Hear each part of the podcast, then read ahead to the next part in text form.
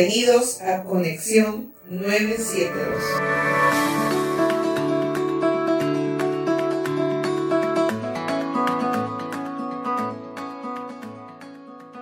Muy bien, bueno, saludos, buenas tardes, buenas noches, buenos días, dependiendo del momento en el cual estén viendo este programa o que lo estén escuchando en nuestra plataforma de Spotify. Este es su programa Conexión 972. Mi nombre es Brian Acuña, yo les hablo desde San José, Costa Rica, y junto a Camilo Torres Per, que está en Ecuador, pues tenemos este programa que hemos retomado un año más. Camilo, ¿cómo vas? Hola Mae, ¿cómo estás? Eh, qué gusto saludarte. De verdad, eh, muy contento de retomar esta actividad contigo luego de algunos meses de para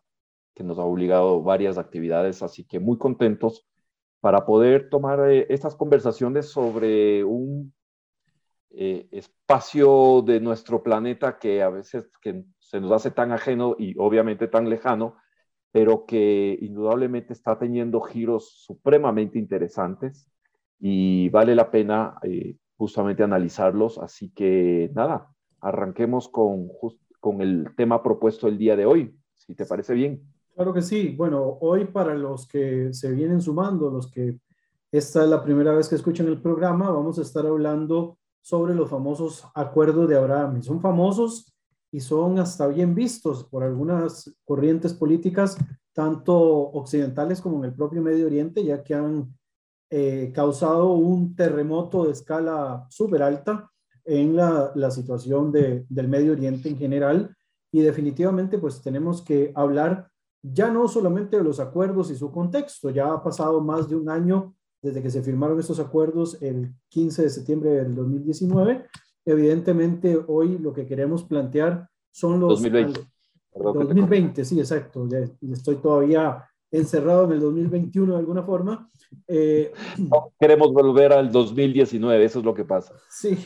en realidad lo que queremos es llegar al, al posterior de la pandemia lo antes posible, pero bueno, eh, los acuerdos de Abraham lo que queremos es ver cuáles son los alcances que van a tener a partir de su ratificación y de todo lo que ha venido ocurriendo después de su firma ese 15 de septiembre del año 2020. Y bueno, y hoy nos hemos propuesto plantearlo con cuatro ejes importantes. El primero de estos ejes son los antecedentes que nos llevan a los acuerdos de Abraham. Obviamente contar un poquito cómo fue que se llegaron a firmar los acuerdos, también hablar de la importancia estratégica del acuerdo. Cada uno, por supuesto, tiene algunas subdivisiones que vamos a ir abordando a lo largo de, este programa. También los alcances que el acuerdo han tenido y, por supuesto, cerrar con broche de oro hablando de cuáles son los, cuál es el futuro que tienen estos acuerdos y cuáles podrían ser, digamos, eventualmente los alcances mayoritarios que podamos ir desarrollando. Entonces, Camilo, si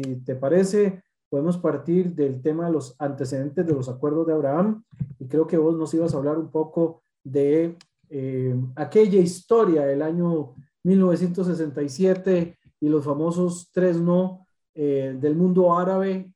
hasta llegar, digamos, a la, situación en la que nos encontramos ahora con los acuerdos de Abraham. Correcto.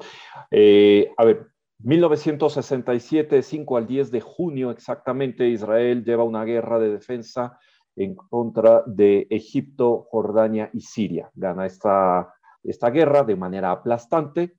eh, humillante desde el punto de vista árabe, por supuesto, y los países de la Liga Árabe se reúnen en Jartum en septiembre del 67 y hacen un acuerdo en conjunto diciendo no va, los famosos tres no, no paz con Israel, no reconocimiento con Israel y eh, no, no paz, no reconocimiento y no negociaciones. Así de tajante, y esa fue la doctrina que, que mantuvo la Liga Árabe como bloque permanentemente hasta, en el, hasta el 2002. Sí, en el interín se firmaron dos acuerdos de paz que los vamos a analizar también y sus diferencias frente a lo que está sucediendo en este momento. Eh, en el 2000, eh, en 1979 se firma eh, la paz entre Israel y Egipto y en 1994 la firma de la paz entre Israel y Jordania. pero la postura como bloque de la Liga Árabe se mantiene intacta con los tres no, hasta que llega el año 2002. Y en Beirut, en abril del 2002, dentro de las diferentes y permanentes reuniones que tiene eh, este bloque de, los, de la Liga Árabe, lanza Arabia Saudita una propuesta que sí están dispuestos a negociar, que sí están dispuestos a reconocer y que sí hay la posibilidad de tener paz con Israel, si los países árabes e Israel, siempre y cuando, y ponen acá un gran condicionante, siempre y cuando se solucione el conflicto Israel-Palestina. Esa es la gran condicionante. Y realmente de manera sorpresiva, importante y positiva, en agosto del, 2000, eh, del 2020, Emiratos Árabes Unidos, junto con Estados Unidos e Israel, anuncian que están listos para firmar un acuerdo de paz. Y esto es lo que eh, rompe completamente, porque en ningún momento se ha eh, solucionado todavía, a pesar de las diferentes propuestas israelíes hacia la autoridad palestina para solucionar el conflicto eh, israelo-palestino, esto no se ha dado y sin embargo de ello, Emiratos Árabes Unidos dice, de alguna manera, tácitamente lo que dice es, no podemos esperar más, necesitamos esta alianza, hay demasiados intereses, y los vamos a analizar ellos, demasiados intereses en común, porque eso es lo que junta a los países, más allá de, la parte personal, son los intereses estratégicos de los Emiratos Árabes Unidos que lleva a firmar la paz con Israel. E inmediatamente, 15 días posteriores, si no me equivoco, se junta el reino de Bahrein y dicen nosotros también. Nosotros también nos sumamos a, este, a estos acuerdos de, de Abraham, que es muy interesante incluso desde el nombre, y aquí empieza a marcar una enorme diferencia. Los acuerdos de Abraham haciendo justamente alusión a que todos somos hijos de, en español, en, hebreo, Abraham, eh, en árabe, Ibrahim, es, es, decir, el mismo patriarca y sus descendientes, ¿no? Entonces, ya desde la propuesta del nombre, hay una notable diferencia porque, y así se lo va viendo en la dinámica como se van desarrollando, lo que busca es acercar no solamente a los estados como entes políticos, sino sobre todo a las poblaciones. Y eso es lo que hemos venido, eh, se ha venido dando. Pero un antecedente importante, Brian, que tú quedaste en analizar es eh, la propuesta del famoso acuerdo del siglo de Donald Trump y las alianzas que él forjó y que de alguna manera impulsó, no de alguna manera, de manera importante, impulsó la firma de los acuerdos de Abraham. Te dejo, Brian, para que abordes esto justamente. Sí, sin duda, pues como bien lo, lo señalas, hay un personaje que va a, a, surgir, ¿verdad? En el Medio Oriente, bueno, en el mundo en general, que es el expresidente Donald Trump. Donald Trump viene quizás a romper un poco con una política internacional referente al Medio Oriente que se había, pues, digamos, desvinculado de alguna forma del Medio Oriente durante la época y la gestión de Barack Obama. Evidentemente se ha venido todavía rompiendo desde un poco de tiempo más atrás, pero con Barack Obama fue un poco más fuerte el asunto. Eh, la decisión de Obama fue salir un poco de Medio Oriente para eh, competir un poco eh, directamente contra China en los albores muy cercanos al, denominado Mar del Sur, en las zonas asiáticas. Donald Trump no le anda muy lejos a esta, a esta política, sigue pensando de que China es quizás el mayor contendiente de los Estados Unidos y mantiene una posición de salida de soldados y otras cuestiones que anteriormente eh, George Bush había planteado con las invasiones a Irak y Afganistán. Con la llegada de Donald Trump, quizás lo que se intentó fue como volver a reforzar las alianzas con eh, países con los que tenía muy buenas relaciones Estados Unidos dentro del Medio Oriente. Hay alianzas de alianzas, ¿verdad? En el Medio Oriente hay países del Golfo que han sentido un poco de lejanía por parte de los, del gobierno de Obama, con la llegada de Donald Trump, se vuelven a fortalecer esas relaciones entre el mundo del Golfo y los Estados Unidos. Con el Estado de Israel, ¿verdad? Israel, pues para nadie es un secreto de que el presidente Trump tenía una política muy de favorecimiento hacia Israel, quizás eh, sin temor a equivocarnos, ¿verdad? Lo hemos mencionado en algún otro momento, ha sido uno de los presidentes que más ha beneficiado desde el punto de vista político a Israel, ¿verdad? Ya ha sido muy consecuente en esta alianza. Él ha dicho, bueno, dijo en su momento de que Israel es, es un eh, aliado natural de los Estados Unidos y por lo tanto esa alianza les hacía pues tener que fortalecer a su máximo eh, pues amigo, por decirlo así, dentro de la región eh, de, de, esta zona tan compleja, ¿verdad? Lo mismo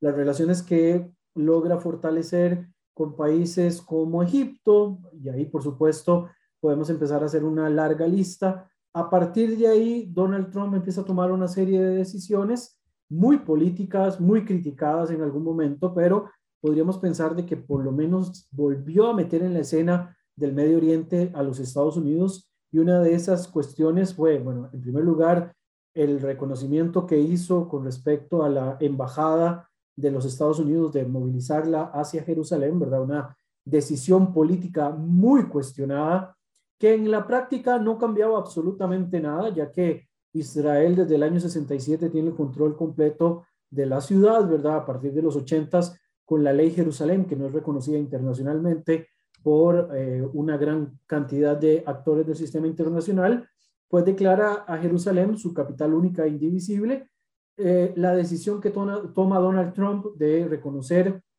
esta unicidad de Jerusalén bajo el dominio de Israel eh, se convierte también en un terremoto en aquel momento y se replica con otros países que toman exactamente la misma decisión. La segunda decisión que toma Donald Trump, que va sobre esta misma línea, tiene que ver con el asunto de despalestinizar un poco la agenda internacional, ¿verdad? Creo que después hablaremos de otro elemento relacionado con los acuerdos de Abraham y la despalestinización de las agendas internacionales, pero en este momento golpea económicamente a organizaciones como la UNRWA y en algún momento también empieza a negociar acuerdos de paz o acuerdos eh, unilaterales, porque pensémoslo de alguna manera, es una posición unilateral, pero que iba a tomar efectos inmediatos con respecto al conflicto entre palestinos e israelíes. Y creo junto con el embajador Friedman y con eh, Jared Kushner, su yerno, crearon este denominado Deal of the Century, ¿verdad? El acuerdo del siglo, que en Conexión 972 lo conversamos el año anterior, estuvimos hablando de esto eh, muy profundamente, pueden buscarlo ahí en la plataforma de Spotify o acá en el eh, canal de Facebook de Israel Sin Fronteras. plantea el acuerdo del siglo que no viene a dar solución de dos estados para dos pueblos. Acaba de alguna manera, digamos, dentro de esa fórmula mágica de los dos estados para dos pueblos y conforma un, un proceso de gobierno palestino de autonomía, ¿verdad? O sea, un tipo, eh, no sé, es que no, me gusta hacer como ese tipo de comparaciones con el País Vasco, con alguno de los países eh, de las ciudades autónomas españolas, pero es un modelo similar, sin llegar, digamos, a un proceso de autodeterminación. La autodeterminación se suponía que en el Deal of the Century era un proceso posterior. La situación acá llega a marcarse de que para meter presión, digamos, de alguna manera, el Deal of the Century no es bien visto por muchos actores del sistema internacional, incluyendo actores del Medio Oriente, ya que muchos países del Medio Oriente se iban a ver obligados a sacar una buena porción de dinero para invertir en todos estos procesos de creación de instituciones para los palestinos, para que puedan empezar un, proceso de estatidad como corresponde. Y a partir de ahí se plantea entonces el denominado, eh, los denominados acuerdos de Abraham, ¿verdad? Que Estados Unidos va a ser un actor eh, importantísimo en estos famosos acuerdos hasta que se llegan a firmar y inicialmente se hablaba de, una, eh, de, un acuerdo entre los Emiratos Árabes, que es un país independiente de los años 70 del siglo pasado, o sea que en términos reales nunca fue enemigo de Israel, pero siendo miembro de la Liga Árabe, pues evidentemente era un enemigo más se creía que solamente los Emiratos Árabes iban a firmar este acuerdo, un acuerdo que desde los acuerdos de Camp David, quizás eh, para mí mucho más significativos que los acuerdos de, 1994, eh, no se había firmado algo de, tal envergadura, ¿verdad? Y los acuerdos de Oslo también, por supuesto que no se nos pueden ir de, esta ecuación. Eh, a último momento se suma otro país, que es el Emirato de Bahrein, y bueno, se da este, este diríamos, acá en Costa Rica, este chonetazo a la lora, ¿verdad? Le meten este golpe a, la situación interna del Medio Oriente y se firma el denominado, eh, los denominados acuerdos de Abraham, que si vemos el impacto que tiene posterior, lleva incluso a la Autoridad Nacional Palestina en la Liga Árabe a buscar de que fuesen condenados los Emiratos Árabes y Bahrein por este proceso de normalización con Israel. La respuesta de la Liga Árabe en aquel momento fue darle la espalda a la Autoridad Nacional Palestina en su intención de sancionar a dos miembros importantes, económicamente hablando, de la Liga Árabe y ese es el resultado que llegamos a tener en ese momento. Evidentemente, y no sé si acá, antes de meterme en la cuestión geoestratégica, no sé si vos querés tal vez hacer algún señalamiento entre esas diferencias entre los acuerdos de Camp David y los acuerdos eh, de 1994 y quizás también Oslo con respecto a estos que se firman con el acuerdo de Abraham eh, propiamente, Camilo? A ver, eh, lo que resulta siempre interesante, quería abundar un poquito en el, el famoso acuerdo del siglo, para recapitular nada más. Lo que buscaba el acuerdo, lo que proponía sobre el terreno, era que Israel eh, declarase soberanía sobre el 30%, aproximadamente el 30% de lo que hoy es Cisjordania, y la autoridad palestina se quedase con el 70%, hablando de la propuesta como tal. Eh, algunos analistas decían, eso no va a suceder, a lo máximo Israel anexaría por ahí un 10%, es decir, los tres grandes bloques de asentamientos, más de pronto mantener el tema del Valle del Jordán, etcétera. Pero el impacto más importante del acuerdo del siglo, de la propuesta del acuerdo del siglo, era justamente eh, debilitar a la autoridad palestina frente al resto de, eh, frente a la negociación. recordemos que lo que venía haciendo Obama durante los ocho años fue permanentemente presionar y presionar y presionar a Israel y condenar a Israel y seguirle presionando y exigiéndole ciertas eh, decisiones. La más dramática quizás fue el tema de la liberación de mil eh, terroristas palestinos, y siempre permanentemente la presión estaba dirigida hacia, hacia Israel, en una lógica muy occidental de entender desde el punto de vista occidental que en las negociaciones lo ideal es que ambas partes estén en igualdad de poder. Lógica que lastimosamente, no sé si lastimosamente, pero lógica que no se aplica en Oriente Próximo. En Oriente Próximo se aplica. ¿Quieres que alguien negocie? ¿Quieres que alguien se siente a la mesa contigo a negociar? Tiene que estar muy débil para que sienta la necesidad. Porque mientras la otra parte, en la lógica de Oriente Próximo, se siente muy fuerte, ¿para qué me siento a negociar? Y eso es lo que venía pasando y lo que buscaba Donald Trump era justamente hacer ese efecto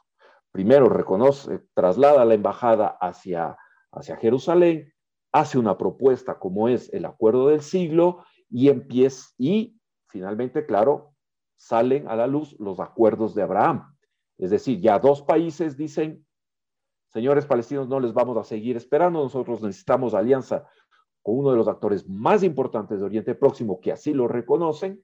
y por eso nos sentamos a, llegar al acuerdo de paz. Y eso es justamente lo que tú mencionas, despalestinizar el tema de Oriente Próximo, ¿no? Es decir, hay cosas más importantes, más urgentes, un Oriente Próximo que en algunos países ya no existen en la práctica, como es Siria y, e Irak,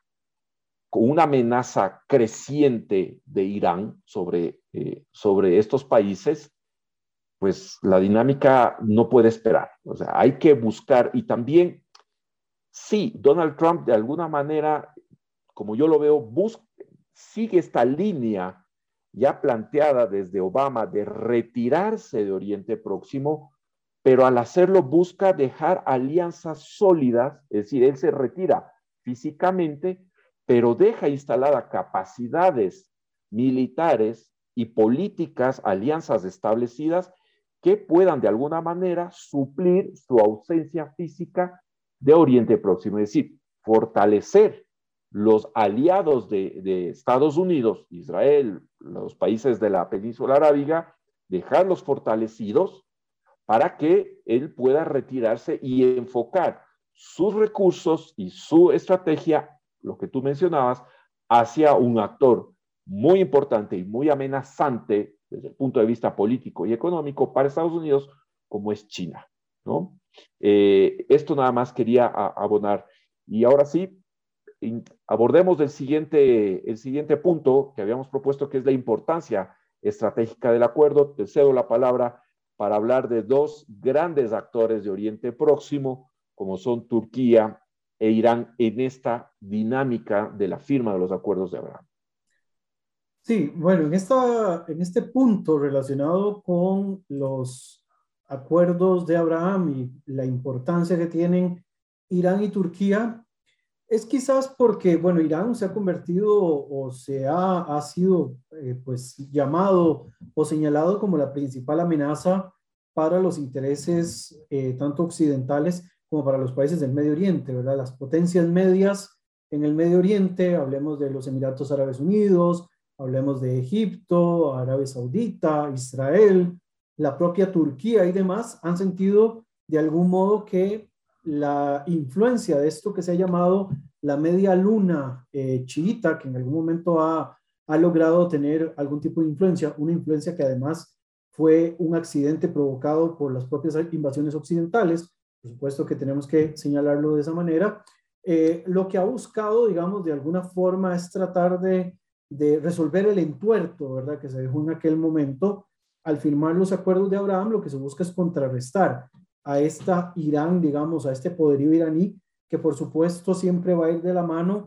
con otros elementos adicionales que involucran a Irán, como el proceso también de desarrollo nuclear que Irán ha, ha venido pues eh, gestando en los últimos años y que está en estos momentos en las denominadas conversaciones de Viena, ¿verdad? Que se está tratando de resolver y demás. Uno de los elementos que los acuerdos de Abraham vienen a, a tratar de resolver o que vienen a tratar de eh, curar es esa situación relacionada con la influencia iraní, una influencia que se ha extendido a lo largo de diferentes países en el Medio Oriente, hablemos de Irak en, su primer, en un primer caso, ¿verdad? que tiene una influencia importante en alguna parte de la población y en una parte ideológica. En Siria, desde que se ha dado la crisis siria del año 2011, pues Irán ha ganado mucha fuerza con miembros de la Guardia de la Revolución metidos en, propio territorio iraní, que ha llevado a una intensa relación con Israel, una, una relación intensa que desde el año 73 no se presentaba de esta manera, ¿verdad? Es una de las, era una de las fronteras más seguras para Israel hasta el momento de la, de la crisis con Siria eh, y obviamente con la llegada tanto de eh, Irán como de la presencia del Hezbollah en ese territorio. Por otro lado, también la influencia que tiene Irán en el Yemen y que tiene Irán en las zonas libanesas. Entonces, en toda esta región que han logrado ganar algún tipo de influencia, y por supuesto se suman la influencia que tienen políticamente y económicamente sobre uno de los territorios palestinos que es Gaza, eh, al mando del, del Hamas, eh, ha tenido que buscarse alternativas para tratar de contrarrestar este crecimiento exponencial. Si nosotros lo, lo viéramos, digamos, desde un mapa, obviamente eh, hay que imaginarlo porque no, no, podemos en estos momentos presentar un mapa y demás, podríamos entender, digamos, eh, en la relación entre los países del Golfo, muy cerca con Irán, y este, Israel en la zona del Mediterráneo Oriental, muy cerca, digamos, con otras zonas de influencia iraní, cómo esta, este contacto entre los dos países, entre los, los bloques que se conforman acá, generan algún tipo de eh, soporte para tratar de contrarrestar la fuerza y el crecimiento iraní. Sin embargo, es interesante de que no solamente contra Irán es que eh, los acuerdos de Abraham tienen alguna funcionalidad, sino incluso contra la República de Turquía. Uno dice, wow, Turquía, Turquía que ha trabajado a sus anchas en territorios como, eh, como el Kurdistán sirio, la zona del Rojava, que actúa a sus anchas en las zonas del Kurdistán iraquí o que tiene eh, mucha fuerza política o que ha tenido incluso operaciones militares en Libia, como diablos un país que es además miembro de la OTAN, es el segundo ejército más poderoso de la OTAN, digamos, quitando la, parte del, poderío nuclear, es uno de del segundo ejército más fuerte de la Alianza del Atlántico Norte, como diablos también esto viene a tratar de, de cortarle la influencia a Turquía. Es precisamente porque Turquía, con esta política de Erdogan, una política que ha sido bastante expansionista en algunos casos, ha querido hacerse con zonas económicas exclusivas en las regiones del Mediterráneo Oriental, intentaron o tienen un, un proceso de ampliación de la zona económica exclusiva con Libia para intentar hacerse con el control de las plataformas gasíferas que están en el Mediterráneo Oriental. Lo mismo ocurre con los eh, pleitos que tiene, las diferencias que tiene con Grecia por la situación histórica chipriota, entonces, de alguna manera, hay que ponerle un contrapeso a una Turquía que evidentemente la situación global que estamos viviendo en el momento en el que se está haciendo este programa con una Rusia que tiene al mundo occidental en esos momentos en una situación tensa, pues de alguna manera, pues Turquía pierde un poco el, el eje y el enfoque que tenía en aquel momento, pero Turquía también es una zona que tiene que verse controlada porque una cosa es lo que la Organización del Atlántico Norte tiene planeado desde el punto de vista de seguridad y otra cosa es la agenda que Erdogan tiene por su propia, por su propia cuenta. Evidentemente, económica, en la parte económica, Turquía pues no la está pasando muy bien, está en una situación de depresión económica, una devaluación de la lira bastante considerable, pero por el otro lado, eh, la política de Erdogan es una política expansionista, una política que busca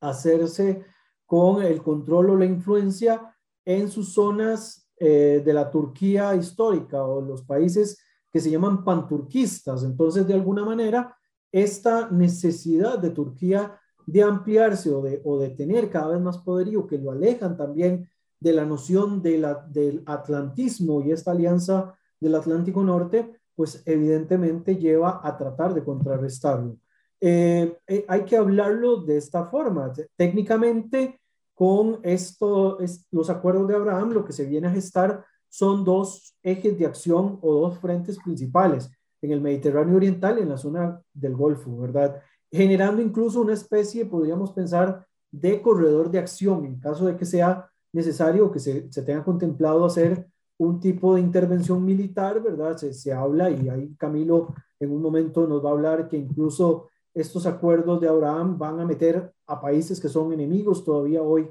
hablando que les permite tener cierto acceso incluso al espacio aéreo para poder hacer eh, algunos de, los, de las maniobras que se, que se requieren. Eh, la zona del Golfo y las zonas aledañas, ¿verdad? Hasta el Mediterráneo Oriental, se encuentran los Emiratos Árabes Unidos de la mano del príncipe heredero Mohammed bin Zayed, Bahrein, Oman y Arabia Saudita, complementando el enlace con Jordania, Israel, Egipto y la República de Sudán. Estoy leyendo textualmente un artículo que escribí sobre los alcances de los acuerdos de Abraham, solo para que veamos más o menos por dónde va, va la, procesión, ¿verdad? Por dónde va el asunto, eh, teniendo su punto de control más occidental en África del Norte, en lo que corresponde a Marruecos, quedando controladas las zonas neurálgicas más trascendentales de la geopolítica regional. Si nos damos cuenta, si lo buscamos en un mapa, incluso hay un mapa uno encuentra en Google que uno pone eh, Accords Abraham eh, Map y,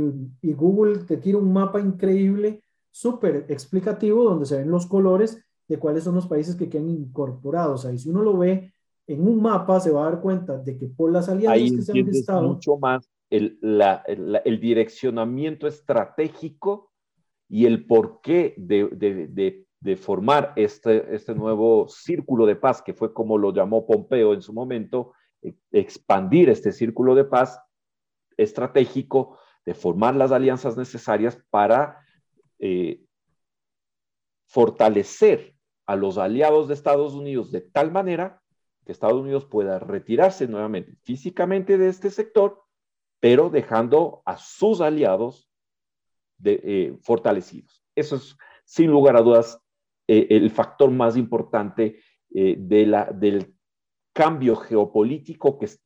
que busca estos acuerdos eh, de Abraham. Y que hay, hay este, bases militares en zonas estratégicas por parte de los Estados Unidos. Por ejemplo, en Oman hay un, puerto importantísimo que tiene bases estadounidenses en Qatar, incluyendo ahí a los de los Al-Sani, ¿verdad? Que son tan polémicos a veces. Hay una base estadounidense en la zona de Djibouti, en el Cuerno de África, hay una base estadounidense también. O sea, no, no es accidental. La, la firma de los acuerdos tienen una lógica evidentemente geopolítica, no solamente para acceso a recursos estratégicos, que siempre mi, mi gran queja cuando hacemos estos análisis, que todo lo quieren resumir en control de recursos. el control de recursos evidentemente viene de la mano de todo lo demás, pero hay una cuestión de control y demás. Pero Camilo, acá digamos, ya como para tal vez pasar al siguiente punto, yo te preguntaba hace un momento que cuál es, digamos, en este caso, desde tu perspectiva, yo ya lo vi desde una perspectiva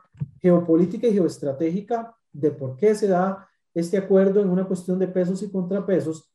obviamente con algunos elementos que puedan cambiar dependiendo de la dinámica que esté ocurriendo en el mundo en estas semanas. Eh, pero yo te preguntaba hace un rato, ¿cuáles consideras que son las diferencias entre los acuerdos de Abraham con respecto a los acuerdos con Egipto, los acuerdos con Jordania e incluso los acuerdos firmados con la Autoridad Nacional Palestina, que vos digas, esto es la tapa del perol, esto es lo que definitivamente hay que ponerle atención de que son los grandes cambios que está ocasionando los acuerdos de Abraham. Sin lugar a dudas, vamos, si uno lee el documento en sí de la firma del acuerdo de paz entre Israel y Egipto,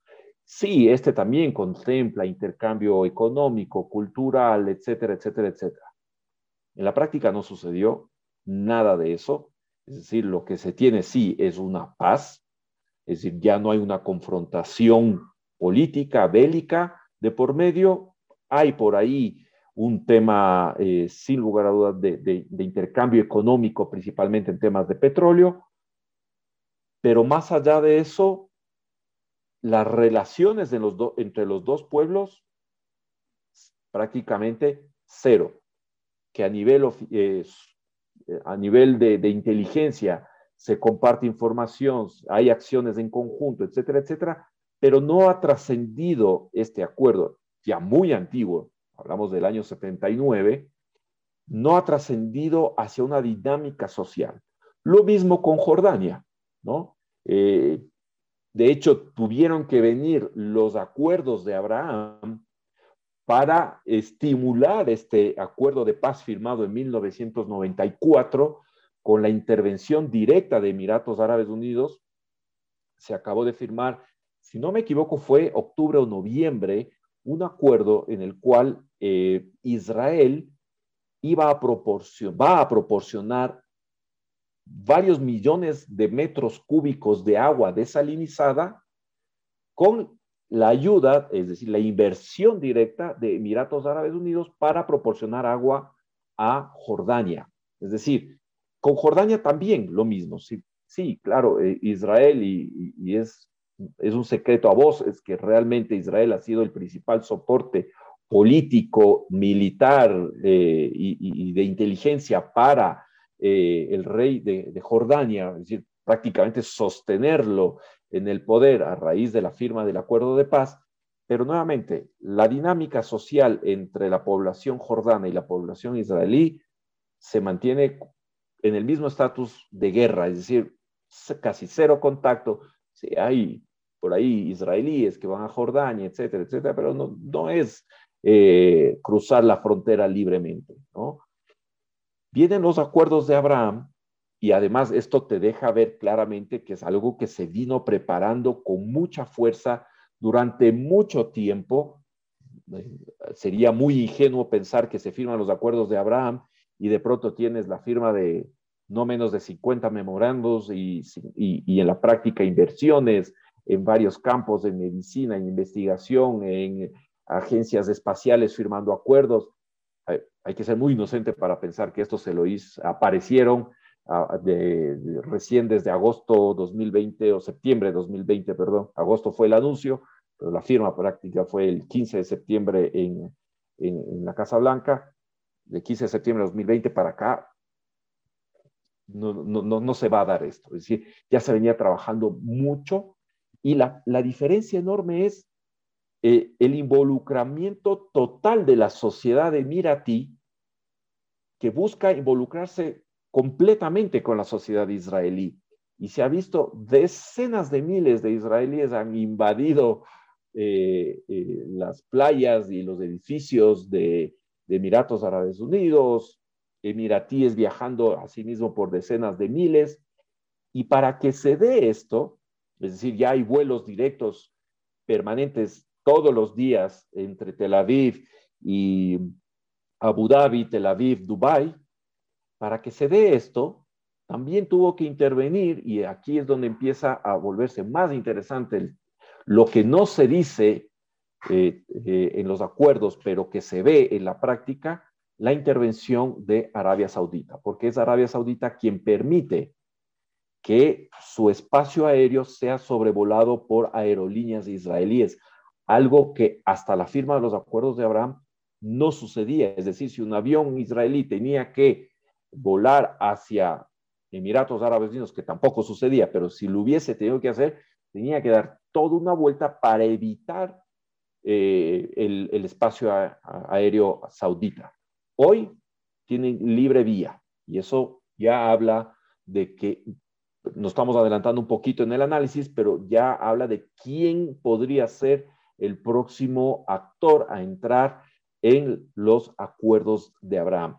Ese es lo más importante eh, que quiero rescatar de la diferencia enorme entre la firma de, los de, de paz 79 y 94 frente a los acuerdos de Abraham. Ya enseguida se abrieron en tiempo récord embajada israelí en, eh, Emiratos Árabes Unidos, embajada israelí eh, en, en, Bahrein y viceversa. Embajada emiratí en Israel y, embajada de Bahrein en, en Israel. Es decir, todo ha sido súper rápido y quienes de alguna manera entendemos un poquito y hemos conversado con gente diplomática, son procesos que toman mucho tiempo, no es solamente la firma de un documento, es decir, restablecer y formalizar eh, un acuerdo entre los dos países eh, en un gesto tan importante desde el punto de vista diplomático como es abrir una embajada, es porque esto se venía trabajando muy fuertemente y eh, ya las dos partes están completamente de acuerdo y ya se habían hecho varios contactos en diferentes niveles, no solamente en el nivel diplomático, político o militar.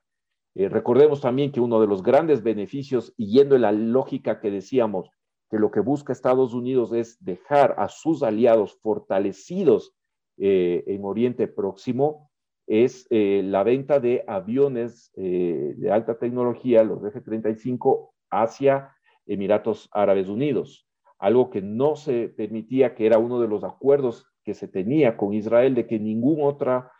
fuerza aérea iba a tener estos aviones. ¿no? Ahora, bueno, se habla que a Israel le van a dar una tecnología aún superior y todo lo demás, pero vamos, también los Emiratos han eh, llevado una parte importante. Algo que quería destacar que surgió en alguna conversación, no me acuerdo si fue contigo, con otros analistas, muchos decían que este, el famoso acuerdo del siglo, volviendo un poquito atrás, la propuesta que hizo Donald Trump del acuerdo del siglo, casi que eh, algunos decían ya cuando aparecieron los acuerdos de Abraham, y recordemos que los Emiratos Árabes Unidos se presentan ante el mundo árabe diciendo, vamos a firmar el acuerdo con, Israel, pero a cambio hemos exigido que Israel no acepte y no ponga en práctica la propuesta del acuerdo del siglo. Esa era como la carta de presentación que de alguna manera eh, le quitaba la culpa, digámoslo así, de traición hacia la causa palestina. Es decir, ellos venían a presentarse como, eh, no sé si salvadores es la palabra, pero de que venían a, a través de la firma de los acuerdos de Abraham, parar la posibilidad de que Israel se anexe un 30% del territorio, eh, se anexe, digamos, declare soberanía, no anexarse, declare soberanía sobre el 30% de, eh, de Cisjordania. Eso eh, nada más quería abordar sobre el tema del impacto que tuvo el famoso acuerdo de siglo dentro de esta dinámica que obviamente se venía, como dice, cocinando a fuego lento, no sé si tan lento, yo creo que un fuego bastante fuerte durante algunos años previos a la firma del acuerdo. Y esta es la enorme diferencia, cómo ha logrado impactar a las dos sociedades emiratí e israelí y de Bahrein la firma de los acuerdos de Abraham frente al resto que mayor impacto social no ha tenido. ¿no? Sí, en este punto creo que podríamos pensar, digamos, que si bien el acuerdo del siglo no se llega a gestar, los acuerdos de Abraham es como, los, como el acuerdo del siglo, pero comenzando por la cocina, ¿no? Entrando por detrás, porque de alguna manera era parte, digamos, y, es de nuevo el, el, punto que te decía anteriormente de despalestinizar el, la agenda con respecto a las relaciones entre el mundo árabe e Israel. La, la agenda casi siempre pasó por el tema de no normalizamos con ustedes hasta que se llegue a una solución con el tema palestino. Evidentemente, el contexto de la, del área, pues, ha impulsado a tener que buscar otros caminos, no solo el tema de Irán, que por cierto, no solamente el tema de Irán es por una cuestión de la lucha esta entre chiitas y sunitas, ¿verdad? que en algún momento también habíamos conversado en, este, en este espacio de las diferencias entre grupos religiosos desde el punto de vista ideológico, sino que también eh, van otros elementos, ¿verdad? El desarrollo nuclear iraní, por otro lado también el tema de la tecnología. Ahí en algún momento, creo que fuera de, de programa, en una conversación muy este, entre nosotros, habíamos hablado del rol que cumplen dos personajes importantes del mundo árabe del Golfo, que son Mohammed bin Zayed que es el príncipe heredero de los Emiratos Árabes Unidos, y Mohammed bin Salman, que es el, príncipe heredero del Reino de Arabia Saudita. Entonces, estos quieren convertir de alguna manera en un Silicon Valley a la región del Golfo y, por supuesto, en su proyecto de, em, de ampliación o de variación de los mercados que ellos desarrollan, pues quieren también que la alta tecnología esté dentro de todas estas dentro de todas estas dinámicas y esto no se puede hacer si sigue siendo dependiente del petróleo. Seguimos siendo un mundo muy dependiente de los hidrocarburos y esto sigue siendo un foco de tensión bastante, bastante considerable. Y además, y además que no tendría sentido hacerlo si no involucras al principal aliado y que lidera el mundo en tecnología e innovación. Entonces, si no firmas esos acuerdos, yo, yo Arabia Saudita, yo Emiratos, bueno, vamos a dejarlo todavía Arabia Saudita que no, no ha formalizado, pero yo Emiratos Árabes Unidos, vamos a hablarlo netamente como intereses emiratíes. Yo, Emiratos Árabes Unidos, quiero hacer una transformación de, de mi país, reenfocar toda su capacidad eh, de producción ya no dependiente de petróleo, sino en innovación, en ciencia, en tecnología, exploración espacial, etcétera, etcétera. Y no me, y no me involucro con el, eh, el más importante actor mundial en innovación y tecnología, que es Israel, la voy a tener muy difícil. Necesito esa alianza. Y eso es lo que está sucediendo justamente. Sí, exacto. Además, eh, parte de la tecnología que los emiratíes quieren para ellos y que otros países también van a quererlo en el Golfo, tiene que ver con el tema agrícola y el tema de tratamiento de agua. En esto son países que tienen altas carencias porque sale el petróleo como agua, pero el petróleo no se puede tomar. Entonces, no hay, digamos, mayor beneficio por ese sector, entonces necesitan tecnología para, eh, para agricultura y tecnología también para, para manejo de aguas, en lo cual Israel es toda una institución a nivel global en esos temas. Entonces, evidentemente también estos factores eh, también se incorporan. Por eso es que me gusta, digamos, poder explicar esto, porque dejarlo tan simplista como que es una cuestión colonial o que es una cuestión eh, de recursos o lo que sea, siempre me parece un poco, pues, que se queda muy, muy corto dentro de la, hasta de la inteligencia de la gente que nos pueda estar escuchando, ¿verdad? Que sería como limitarles demasiado los, los límites hasta donde se pueda, se pueda llegar. Otra parte también importantísima de este acuerdo, que lo mencionamos y que lo recalco de nuevo, es que Estados Unidos necesitaba volver a ganar esa, eh, esa posición como principal potencia dentro de un Medio Oriente que en la última década ha estado eh, hablando ruso técnicamente, porque Vladimir Putin ha controlado técnicamente toda la, la, situación del Medio Oriente a gusto y paciencia desde el territorio sirio. Han logrado imponer una agenda bastante importante y este, Estados Unidos pues no, no se ha involucrado mucho. Ahora han bajado de nuevo un poco este tema de la presencialidad en el Medio Oriente o han perdido un poco de fuerza porque el presidente actual de los Estados Unidos, Joe Biden, pues quiere regresar a una situación anterior eh, relacionada con, los acuerdos eh, asociados al desarrollo nuclear iraní y esto, por supuesto, va a poner Medio Oriente de cabeza y puede que más bien también lleve a un aceleramiento en las relaciones entre algunos de los, de los países que todavía no se meten en los acuerdos de Abraham y que posteriormente se puedan, se puedan meter. Obvio, estamos hablando de que no se van a seguir llamando acuerdos de Abraham, pero todo se va, esta normalización se va a seguir viendo como que si fueran una ramificación de los acuerdos de Abraham, porque se convierten como en la punta de lanza para que se dé, digamos, este, este espacio. Y ahí, por supuesto, y acá ya nos metemos en el otro tópico, que es el de los, los alcances del acuerdo. Ya vos mencionaste en algún momento las relaciones con los Emiratos Árabes Unidos y Bahrein, eh, la apertura del espacio aéreo que Arabia Saudita ha tenido, que incluso si se diese alguna crisis eh, militar, se puede llegar a convencer en algún momento a Arabia Saudita para que abra su espacio aéreo, para que aviones israelíes atraviesen de lado a lado y poder hacer operaciones con Irán. Ojo, que a estas alturas de la historia todavía los analistas no coincidimos en que se pueda dar una guerra total. Guerra total es guerra de ejércitos de manera formal, como se dio la Primera, Segunda Guerra Mundial, la guerra del Golfo, etcétera, pero no es algo que sea descartable tampoco, menos viendo las circunstancias actuales en las regiones euroasiáticas. Y luego hablar acá, digamos, de otros dos países que eh, se sumaron a los acuerdos. Bueno, uno se asuma de una manera, pues, bastante, podríamos pensar, feliz porque lograron también un objetivo político del cual Israel es beneficiario, mas no es el causante, ¿verdad? Que fue el caso del Reino de Marruecos, donde eh, Estados Unidos, para que Marruecos se sumara a los acuerdos, reconoció el territorio del Sahara Occidental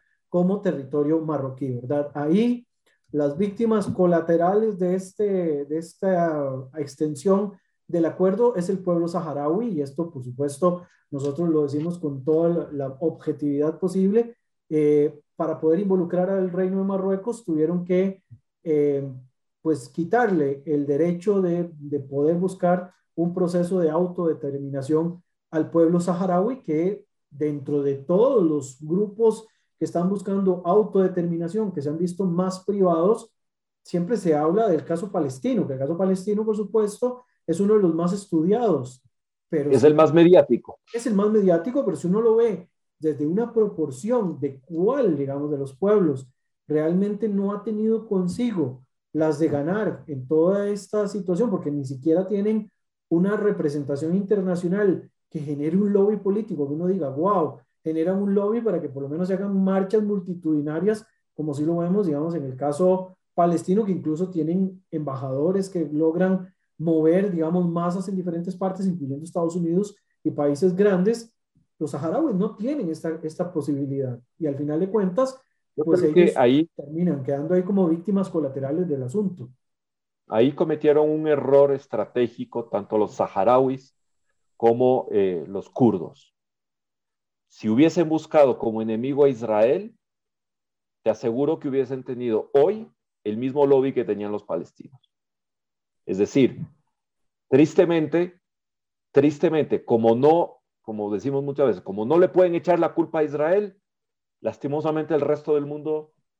ni se involucra, ni le interesa, ni eh, pasa por la agenda siquiera de discusión o de noticias en el mundo. Lo que tú dices, hay decenas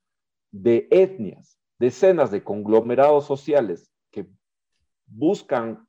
con justa eh, razón y con cientos y miles de años de historia sólida demostrable, tener la, autodeterminación, pero no lo logran eh, en, los chats, en, las conversaciones que tenemos entre amigos, siempre lo mismo, lo que pasa es que no le pueden echar la culpa a Israel y ahí es donde está la debilidad de, estas causas, ¿no? Eh, y ojo, nada más así como una, broma, porque tampoco es, eh, pero digo, parece que es por eso, o sea, no entiendes cómo estas causas que tienen etnias de por medio, que tienen territorios poblados por siglos demostrables de su presencia, no logran tener el lobby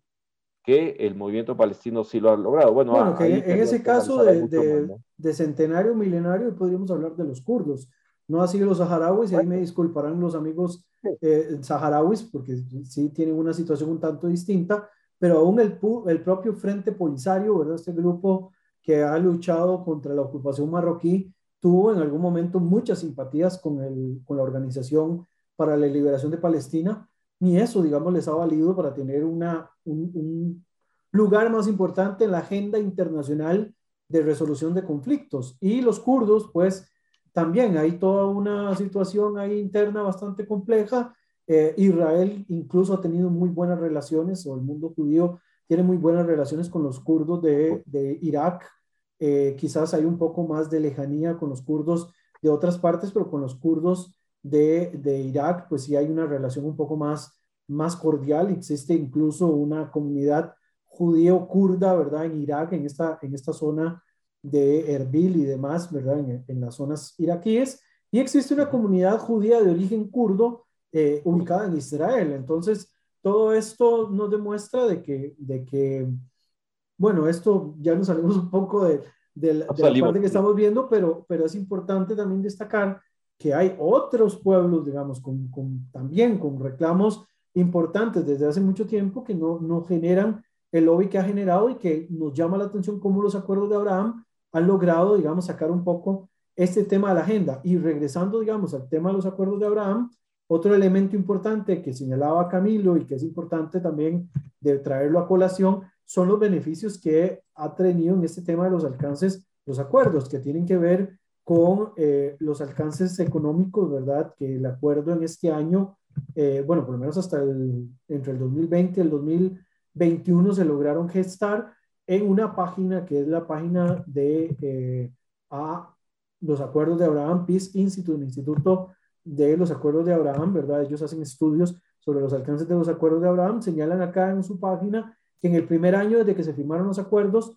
las oportunidades económicas han quedado demostradas a pesar de los obstáculos que presentamos con la pandemia global. Incluso excluyendo el turismo y los servicios, el comercio entre Israel y los países de Medio Oriente creció 234% en los primeros siete meses del 2021, en comparación con el primer con el periodo del año 2020. El comercio entre Israel y los Emiratos Árabes Unidos el primero de los países del acuerdo aumentó de 50,8 millones de dólares en los primeros siete meses a la cifra de 613,9 millones de dólares en los primeros siete meses del año 2021. Como los lazos comerciales entre los países se hacen más profundos, los beneficios económicos van a aumentar lazos entre los países y sus pueblos. Demostrarán a los futuros signatarios potencian los beneficios tangibles de firmar los acuerdos de Abraham. Interesante porque también si vemos una diferencia entre los acuerdos con Egipto y los acuerdos con Jordania, es que de alguna manera los Emiratos han intentado también atraer turismo, han intentado atraer personas para mezclar las personas con personas dentro del mundo de los Emiratos y el mundo de Israel, o sea, que haya un contacto entre poblaciones. Los acuerdos con Jordania, los acuerdos con Egipto son acuerdos con gobiernos, no son acuerdos con poblaciones. Entonces tenemos un pueblo resentido porque se firma un acuerdo con una entidad que reconocen como ilegítima, que la reconocen como enemiga, pero entre gobiernos hay una relación por lo menos de paz fría, ¿verdad? Que es la, la posición en la que nos encontramos en estos momentos y eso quizás es un gran eh, alcance y, con mucha importancia. Acá, digamos, también, Camilo, y acá te, tiro nuevamente la, la, pelota, que nos puedas contar, digamos, en, eh, ya que has estado ahí calentando y lo, has, eh, lo tienes en la punta de la lengua con tal de decirlo, el futuro de los acuerdos, ya como tal vez como para ir aterrizando hoy, el futuro de los acuerdos, ¿qué otros países se puedan sumar? ¿Qué otros elementos vos considerás que puedan ser destacables que se vayan a desarrollar a lo largo de los próximos meses o de los próximos años con respecto a los acuerdos de Abraham y sus ramificaciones? Sí, un poco eh, en los grupos de, estudio eh, era como la apuesta de cuál va a ser el, próximo país que se va a sumar. Claro, teníamos una fiebre de acuerdos de Abraham cuando a las dos semanas del anuncio de Emiratos Árabes Unidos, Bahrein dice, yo también me sumo, meses después Marruecos, luego Sudán. Y no, quizás no hemos analizado mucho el tema antes de entrar a, a más, pero Sudán además es extremadamente simbólico el hecho de que se haya sumado. No se ha sumado completamente ni se ha formalizado por la misma situación desastrosa política que, que sufre hoy Sudán internamente, muy compleja, pero eh, es muy interesante desde el punto de vista simbólico, porque ahí fue donde empezó, donde se declaró, recordemos, la, eh, mejor dicho, se hizo la declaración de los famosos tres no, ¿no? En 1967 y que fue durante muchísimos años la postura oficial de la Liga Árabe y es el país del que se, se sumó, digamos, eh, de manera verbal, digámoslo así, no se ha consolidado la suma a los acuerdos de Abraham, pero ya desde el punto de vista eh, práctico también es muy importante porque eh, lastimosamente a través de Sudán pasaban muchas armas a diferentes grupos ilegales hasta la franja de Gaza, es decir, era un corredor libre. No, te podría decir que en la práctica no siga sucediendo esto, pero al menos no sucede con aveniencia del gobierno de Sudán, que era lo que sucedía antes, ¿no? Eh, sabemos que cuando, cuando el mercado demanda, pues eh, buscan cómo suplirlo de,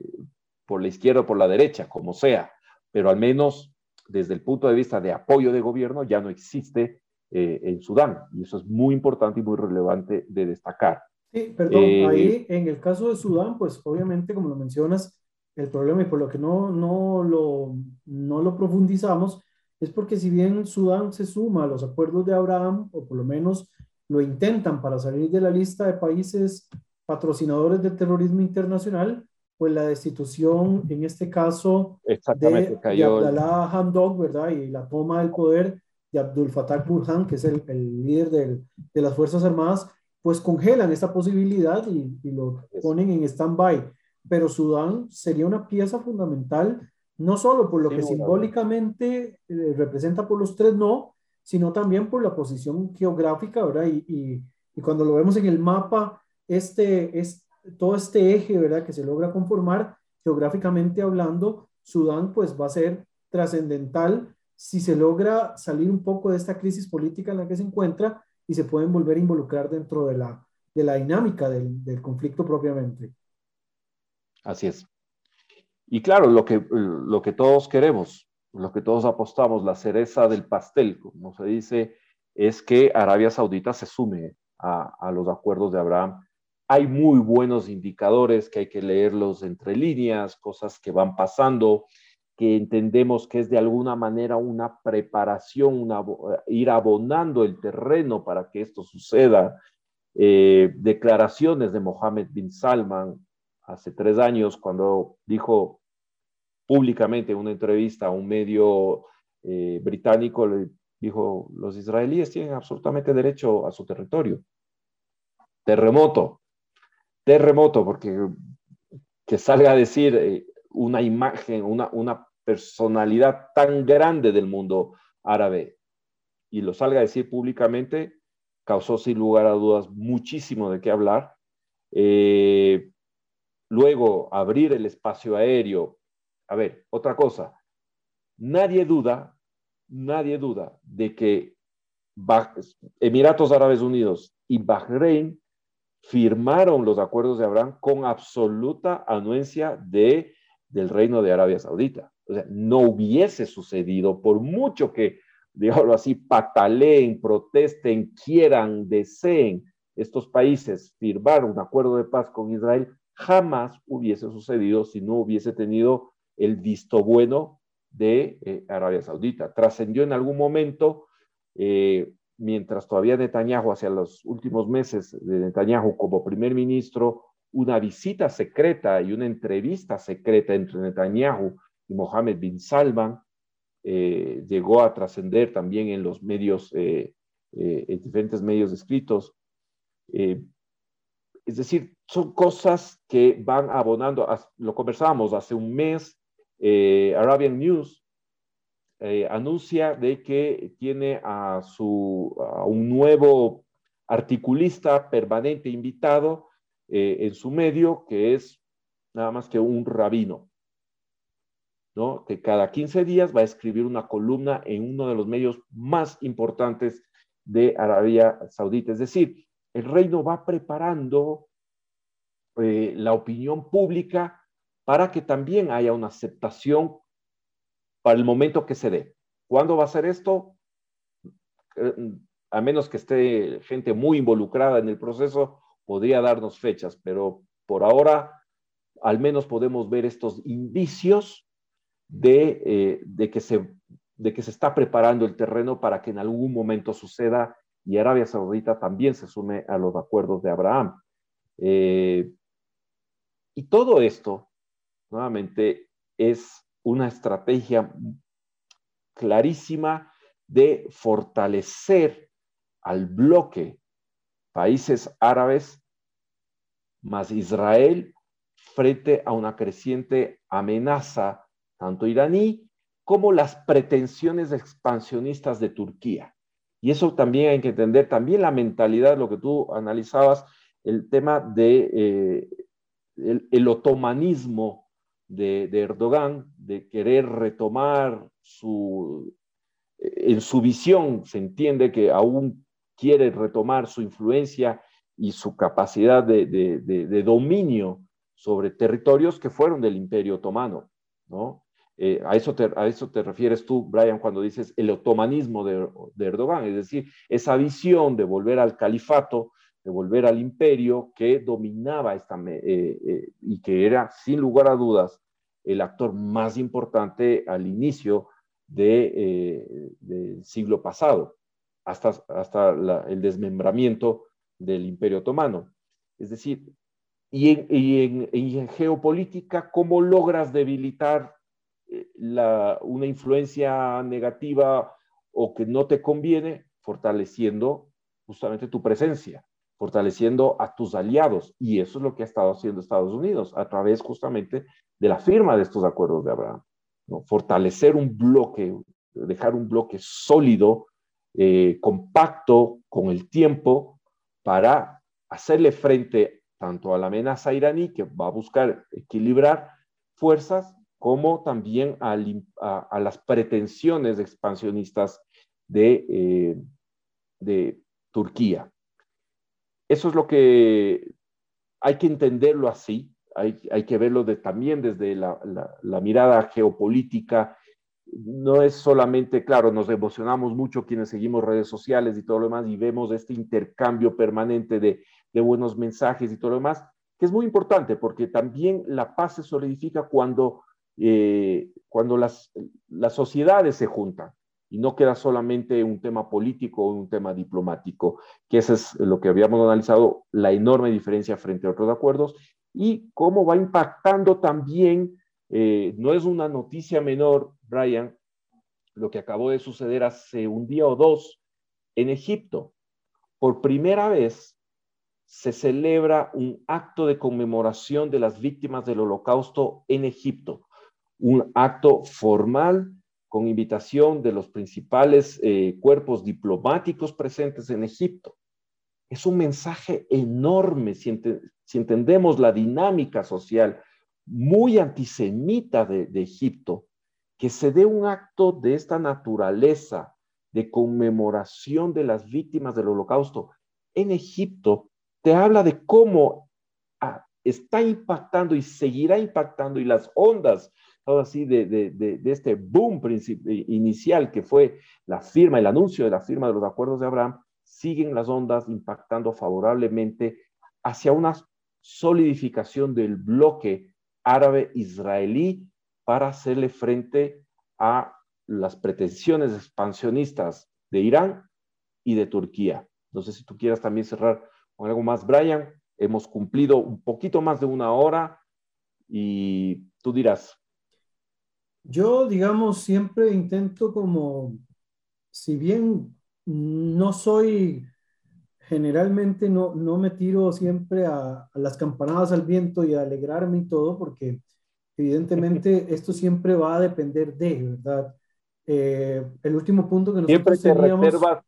te reservas el derecho a, a, tener algo de pesimismo. No es pesimismo, yo, yo creo que siempre hay que moverse con cautela y creo que lo explicamos en uno de los programas que habíamos hecho anteriormente, cuando hablábamos de cuál era la forma de poder mantenerse y sobrevivir en el Medio Oriente, que es, bueno, evidentemente manteniendo una imagen de respeto, un respeto que te ganas a punta de fuerza, mientras tengas la fuerza para ser, eh, tener una superioridad, digamos, superioridad obviamente me refiero desde el punto de vista estructural, desde el punto de vista militar y demás, Israel, digamos, se puede sentir bastante respaldado con respecto a, esta, a esta circunstancia. No hay mayor problema siempre y cuando Israel siga siendo un Israel fuerte. Eh, por el momento, digamos, la relación de Israel con el mundo árabe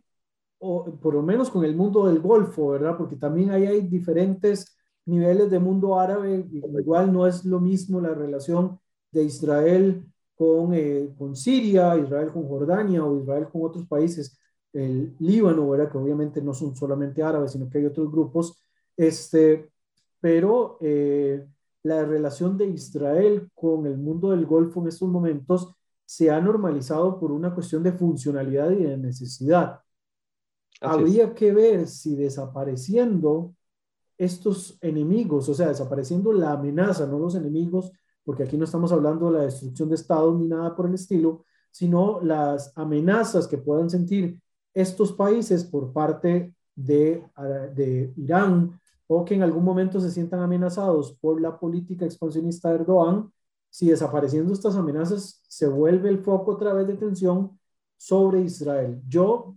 me reservo de decir que mientras hay un Israel fuerte, esto no va, no va a ocurrir, nos vamos a mantener siempre en una dinámica muy similar a lo que tenemos en la actualidad, pero en algún momento tal vez podríamos pensar de que haya un cambio de chip, o sea, que ya exista una intención de estas sociedades, las sociedades del Golfo, y que otros países se contagien, de cambiar ya esa dinámica de conflicto y entrar más en una dinámica de socialización y de, eh, y de cordialidad. Evidentemente, no se depende solamente de los intereses de los países involucrados, sino que incluso depende mucho de, eh, de los aliados de, los, de las potencias poderosas, ¿verdad? Y lo que tengan en sus agendas y lo que pueda estar supeditado a esto. Entonces, sí me reservo, digamos, si bien nosotros cuando planteábamos este programa hablábamos de cerrar con el proceso de pacificación de la región, que a mí incluso me gustaría hablar de un proceso de pacificación con respecto a la población palestina, pues es evidente que hay que tener reservas con respecto al asunto porque no es, digamos, como soplar y hacer botellas. Acá estamos hablando de eh, tensiones de muchas décadas que cualquier situación que pueda ocurrir en la zona podría eventualmente, pues, volver a modificar la circunstancia y disparar otros, otros focos de conflicto. Entonces yo esperaría, yo desearía que los acuerdos de Abraham, esa onda expansiva de la que vos hablas, eh, pues repercuta y traiga muchos más países a lograr un proceso de normalización y que evidentemente esto lleve a un proceso de pacificación. Sin embargo, en el mundo real en el cual nos hemos desarrollado, un mundo que cada vez se muestra muy violento en algunas etapas de su historia, pues me reservo, digamos, ese derecho a pensar de que no estemos delante de una paz necesariamente, sino que estemos delante de una utna, ¿verdad? De nuevo, y que volvamos en algún momento a caer en una, en una situación ahí eh, poco amigable. Por el momento vamos a vivir de las mieles y de la dulzura de lo que está ocurriendo, pero me reservo, digamos, la posibilidad de que si cambia, por lo menos no me va a tomar con tanta sorpresa. Si se mejora, mejor, porque así me sorprendo en positivo. Pero si se desmejora, por lo menos digo, pucha, tan equivocado no me, no me, estaba, no me estaba yendo cuando, cuando sospechaba. Entonces, no sé, si quieres agregar algo más para cerrar este programa, agradeciendo por supuesto a todos los que nos escuchan por las diferentes plataformas en las que este, este trabajo se está realizando para todos ustedes. Muchísimas gracias a todos por habernos escuchado, por habernos puesto atención y nada, eh, proponerles que nos sigan en las redes sociales. Ya estaremos anunciando nuestro próximo tema. Eh, también va a depender mucho de lo que va, cuál va a ser el tema, va a depender mucho de lo que suceda en estos tensos momentos eh, en el mundo eh, y, propondremos, de ser necesario, un análisis al respecto. De lo contrario, iríamos, nos mantendríamos estrictamente lo que siempre hemos propuesto, un análisis de Oriente Próximo en conexión 972. Muchísimas gracias desde Ecuador. Gracias a todos quienes nos escuchan en diferentes partes del mundo, sea buenos días, buenas tardes o buenas noches en el momento en que nos hayan escuchado. Un fraternal abrazo, Brian. Síganse cuidando y que podamos vernos en salud y felicidad muy pronto. También mi saludo a todos desde San José, Costa Rica, deseándoles exactamente lo mismo, que nos sigamos cuidando y que nos escuchemos próximamente en este programa que está hecho para todos ustedes y obviamente también para nosotros, para aprender nosotros un poco más de toda esta dinámica que hemos eh, querido pues traerlas eh, y tratar de exponerlo. También pueden a través de nuestras redes, principalmente en el Facebook de Israel Sin Fronteras, hacernos sus consultas en el inbox. Ahí yo sé que Camilo está deseoso de ver las preguntas que ustedes puedan plantear y también que nos propongan temas si eventualmente quieren que desarrollemos algo en particular. En esta eh, ocasión, pues hemos hablado de los acuerdos de Abraham. Veremos de acá al próximo encuentro que nos depara este sistema internacional tan movido que, bueno, por lo menos a nosotros los internacionalistas eh, nos mantiene con vértigo constante, ¿verdad? Y nos mantiene entretenidos. Tal vez trabajo no hay siempre, pero por lo menos entretenimiento no se nos acaba nunca. Un abrazo, Brian. Bueno, hasta luego, nos vemos. Conexión 97.